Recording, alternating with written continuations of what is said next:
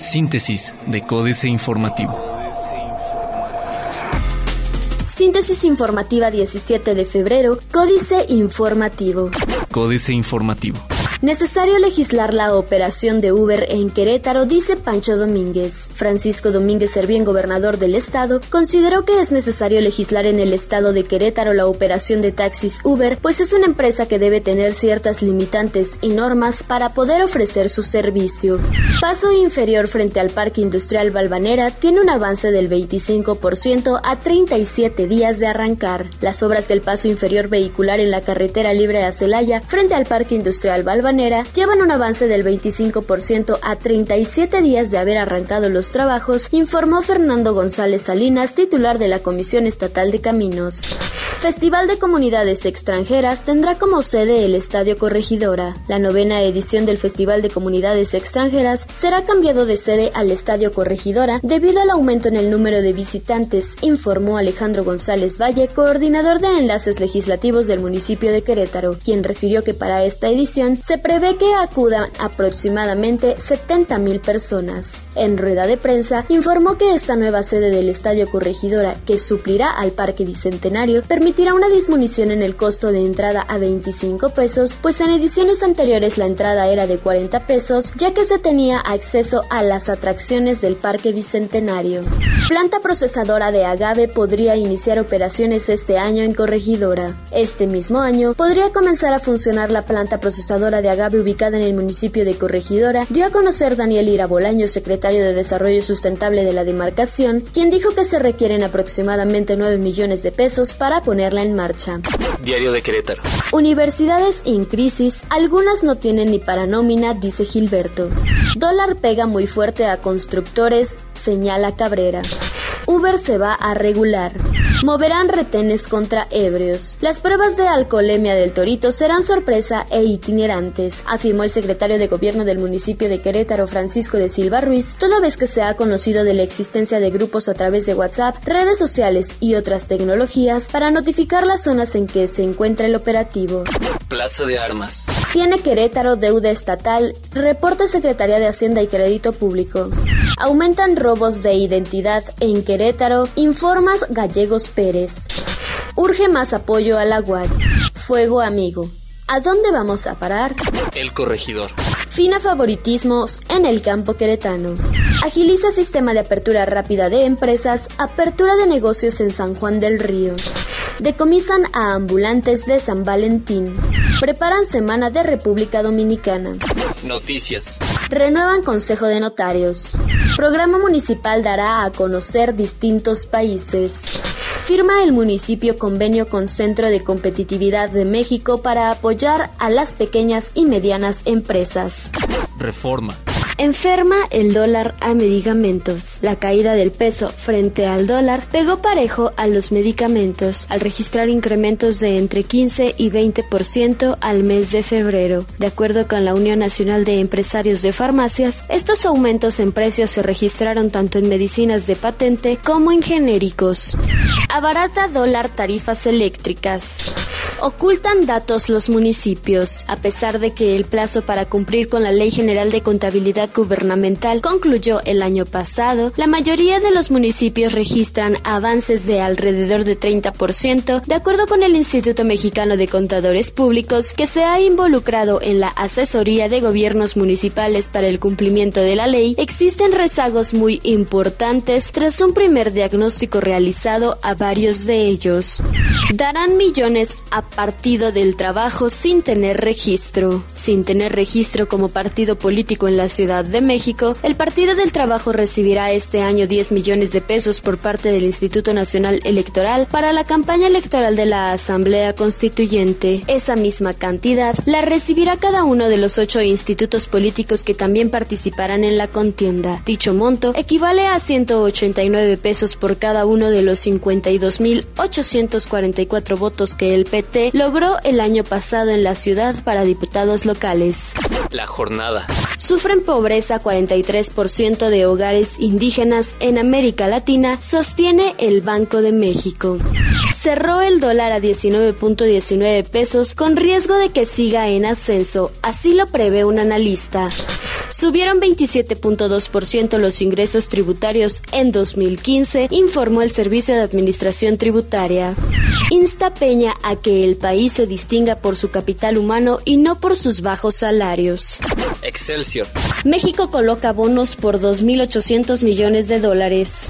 La informalidad es mayor en los independientes. De los 13.251.000 trabajadores que ejercen sus labores de manera independiente en el país, 10.544.000 personas, 79.4% del total, lo hacen en condiciones de informalidad, es decir, que sus actividades no están registradas ante la autoridad hacendaria según cifras de la encuesta nacional de ocupación y empleo del Instituto Nacional de Estadística y Geografía.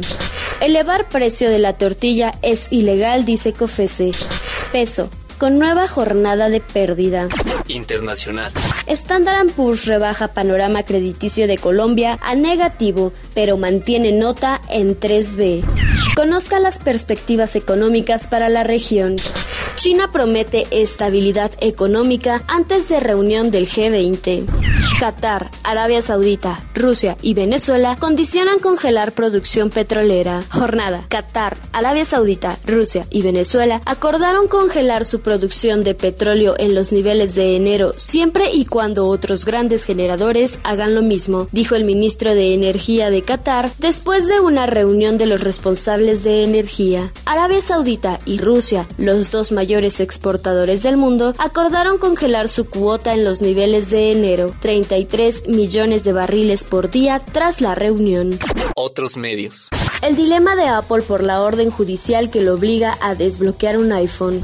Se vende un smartphone por segundo, datos a 2015 en México. Excelsior. En México se vendió más de un teléfono inteligente por segundo durante 2015 debido a que los operadores están ofreciendo planes más atractivos, hay una mayor competencia y se logró evitar el impacto del tipo de cambio, por lo que es posible que dicha cifra aumente este año. Oliver Aguilar, gerente de consumo y telecomunicaciones en IDC México, detalló que las ventas de smartphones fueron de 68 unidades por minuto en 2015, lo que se traduce en poco más de 35 millones 700.000 unidades colocadas.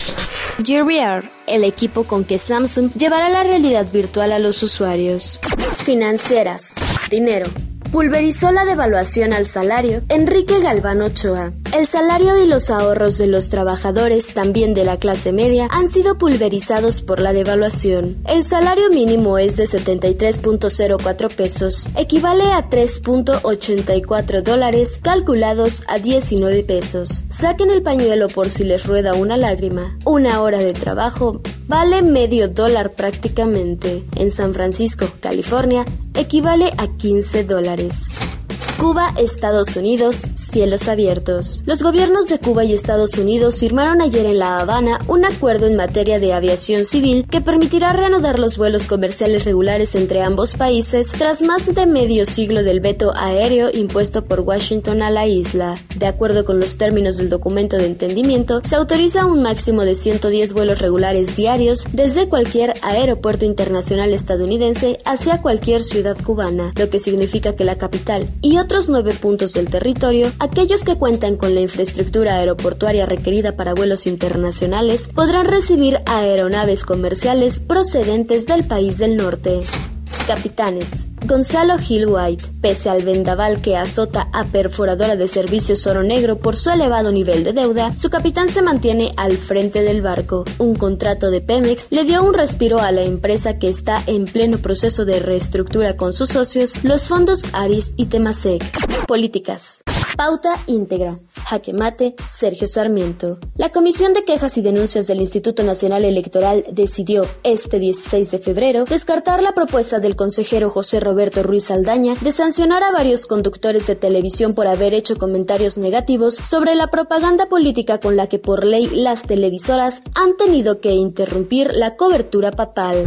Francisco contra el demonio, Germán Martínez Cázares. En la casa de mi abuela materna, en Michoacán, junto al aldabón de madera para cerrar la puerta, estaba una misteriosa imagen oscura de Ignacio de Loyola, vestido con su hábito y bonete negro, con una orden tajante para el demonio. No entres. El fundador de los jesuitas era, según rezaba el letrero, el mayor enemigo en el mundo de Satanás. Pero ¿qué es el demonio para un papa reformador y moderno? ¿El diablo del siglo XXI es el mismo de la Edad Media? ¿Es un cuento del catecismo católico o una realidad? ¿Existe el diablo? No lo sé. Y los jóvenes, Sergio Aguayo. Nuestros jóvenes están siendo machacados por las fuerzas del mercado legal y por el Estado paralelo criminal. Las instituciones los ignoran y ellos responden evadiéndose y acumulando un resentimiento claramente observable en las redes sociales. El discurso que pronunció Enrique Peña Nieto durante la entrega del Premio Nacional de la Juventud 2015 es revelador. Por un lado, elogió la actitud revolucionaria, contestataria, desafiante y de transformación de la juventud. Astillero. La excepcionalidad de Ayotzinapa. Julio Hernández López. Aun cuando comparte muchos rasgos de la inmensa relación de hechos delictivos signados por la impunidad, la bestialidad y la colusión entre políticos, autoridades y miembros del llamado crimen organizado, el caso de los 43 desaparecidos de Ayotzinapa tiene características y significados diferentes, excepcionales. Obviamente no por decisión de las víctimas, sino de las autoridades encargadas de investigar los hechos, no por omisión o defensa de los familiares de esos normalistas, sino por la acción de denuncia y resistencia que contra viento y marea han sostenido hasta estos días. Síntesis de Códice Informativo.